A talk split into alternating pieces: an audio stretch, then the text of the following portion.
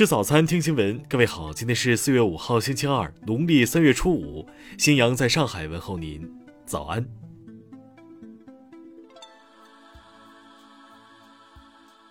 当地时间三号，在俄军撤离基辅北部后，乌克兰方面发布了一系列照片，称在基辅附近的布查镇发现四百一十具平民遗体，并指控俄罗斯实施种族灭绝。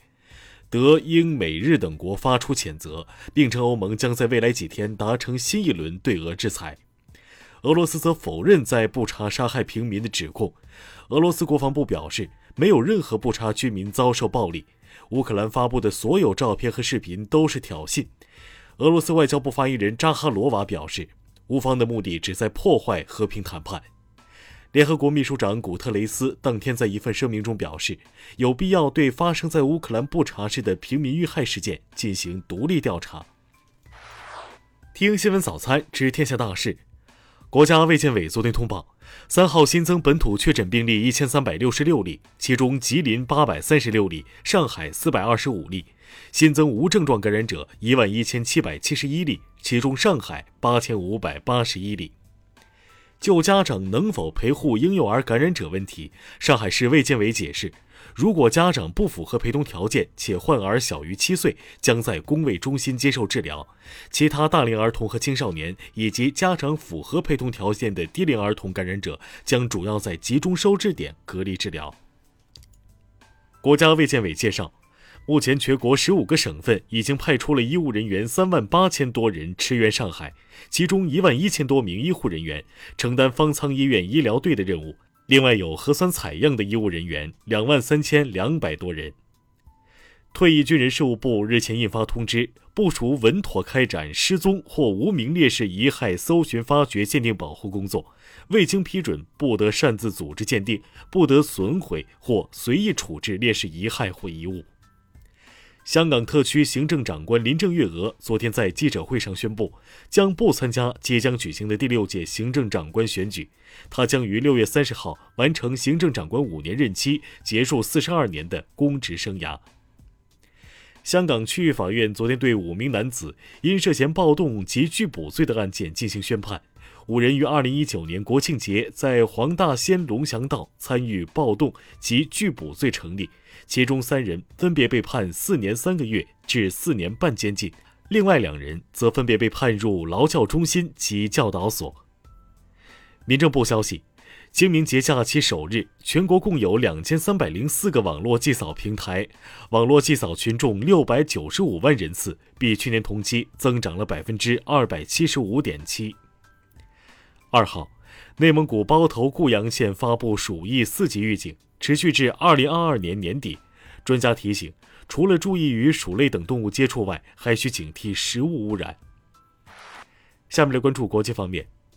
昨天，立陶宛宣布降低与俄外交关系级别，召回立陶宛驻俄大使。俄罗斯外交部表示，将很快采取报复性措施。俄罗斯总统新闻秘书佩斯科夫三号表示。由于西方国家对俄罗斯的制裁，导致美元和欧元的可信度降低，俄罗斯将把卢布结算令的适用范围从现阶段的天然气扩大至其他出口货物。俄罗斯国家航天公司表示，已停止与西方国家的联合项目，该公司不会与向乌克兰当局提供武器和政治支持的国家有任何合作。当地时间三号。北约秘书长称，如果芬兰和瑞典有意加入北约，只要他们提交申请，就将获得所有成员国批准，从而相对较快地加入北约。巴基斯坦政府通报，伊姆兰汗在该国议会解散后被解除总理职务，立即生效。但总统阿尔维发推文表示，伊姆兰汗将继续留任，直到任命临时总理为止。当地时间三号晚。塞尔维亚总统武契奇宣布，他在首轮总统选举中胜出。日本首相岸田文雄上任届满半年，最新民调显示，内阁支持率达到百分之五十九点一。岸田是两千年以来第三位上台半年后支持率维持五成以上的首相。当地时间四号晚，日本福岛县、东京都等地接连发生地震，其中最大震级为里氏五点一级。下面来关注社会民生。三号，有网友发布视频称，南京信息工程大学某一教师在女厕所偷窥，学校昨天回应，已经成立调查组跟进此事。近日，辽宁市营口一防疫人员酒驾上坟，闯防疫卡点，并与民警发生争执，目前涉事人员已被开除处理。河北唐山市警方发布，四月一号晚，一网民在微信群中发布不实视频及言论，称小孩做核酸被志愿者给捅死了。目前，该女子已被警方传唤。长春快递暂停揽收与派送已持续多日。一名网友日前反映，有考研资料快递待领，邮政部门回应表示，建议通过网络寻求电子版资料。